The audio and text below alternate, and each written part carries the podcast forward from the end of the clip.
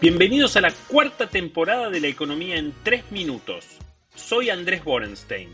Presenta Cushman ⁇ Wakefield, especialistas en inversiones inmobiliarias corporativas. Auspicia Galileo Fondos. Invertí con confianza, invertí con inteligencia. Tenemos el primer capítulo del plan de estabilización en marcha. La primera impresión es buena y va en línea con el pragmatismo que viene mostrando Milei desde que asumió. Las principales medidas vienen por lo fiscal y lo cambiario. Aguardamos por las reformas microeconómicas que seguramente conoceremos esta semana.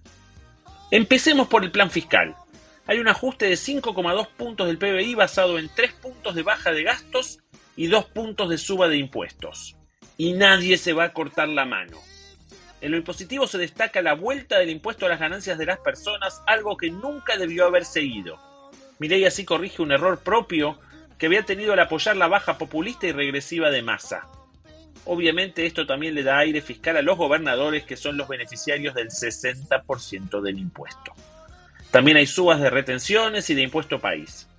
Entre los gastos hay ajuste para todos y todas, la casta, la clase media, la inversión, las provincias y más. La verdad es que está bueno que sea ambicioso porque nadie puede garantizar que consiga todo lo que se planteó. Si la situación fiscal mejora cuatro puntos, probablemente la Argentina esté en una mucho mejor situación de acá a un año o quizás antes. Será doloroso, pero inevitable.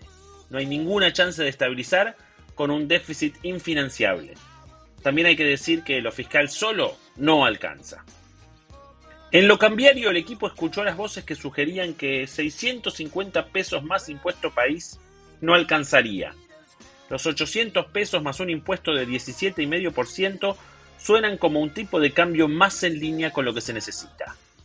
No hay levantada de cepo para casi nada y eso habla de lo aterrado que está el equipo económico con la herencia recibida. Porque si bien se acabaron las iras y las restricciones a las importaciones, las nuevas importaciones también serán pagadas a plazo.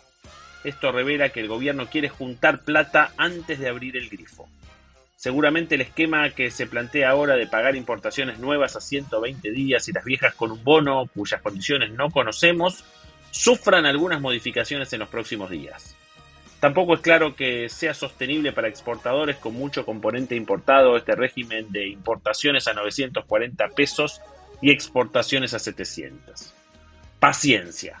La experiencia muestra que en los primeros tres meses suele haber muchos cambios y ajustes a estas políticas. Mientras tanto, los importadores siguen restringidos para comprar MEP y las multis para pagar dividendos. La lógica es que ahora el tipo de cambio se va a mover a un ritmo del 2% mensual, mientras que los precios lo harán a un valor que puede andar por los 25% mensual tranquilamente en diciembre y enero. Aún así, la suba del dólar de 120% deja espacio de competitividad. Ese 2% mensual no va a durar eternamente. Es más una movida de corto plazo que genera incentivos para que los exportadores liquiden ya, porque las tasas de interés son mucho más altas que ese 2%.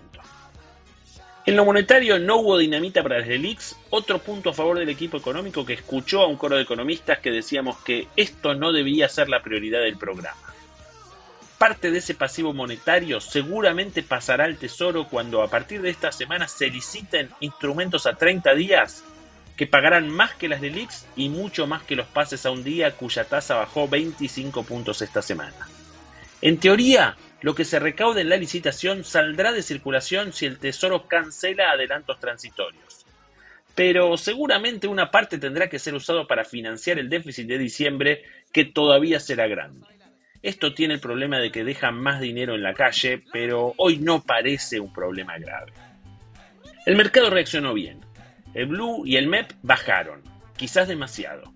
Hoy invertir en pesos no recupera ni remotamente el poder de compra, ya sea con plazos fijos o con bonos atados a la inflación o al dólar, y por ende, lo lógico hubiera sido ver más demanda de billete. No ocurrió y eso quizás contribuya a la confianza en un proceso que será largo y que tendrá una segunda etapa en unos meses. Esta es la de alineación de precios relativos con alta inflación, que dicho sea de paso cambia a la motosierra por la licuadora. Luego tendrá que venir la estabilización propiamente dicha. Me gusta que la mueva como licuadora, que la suba y que la baje siempre a toda hora, que la lleve un rinconcito cuando sea calor y que no la deje sola, ya no baila sola. Para esta semana estaremos pendientes de la primera licitación de la era Caputo, de los decretos y proyectos de ley para blanqueo, desregulación y desburocratización, salen los datos de actividad de octubre y las planillas fiscales de noviembre. Y lógicamente veremos cuántos dólares consigue recuperar el Banco Central. Hasta la semana que viene.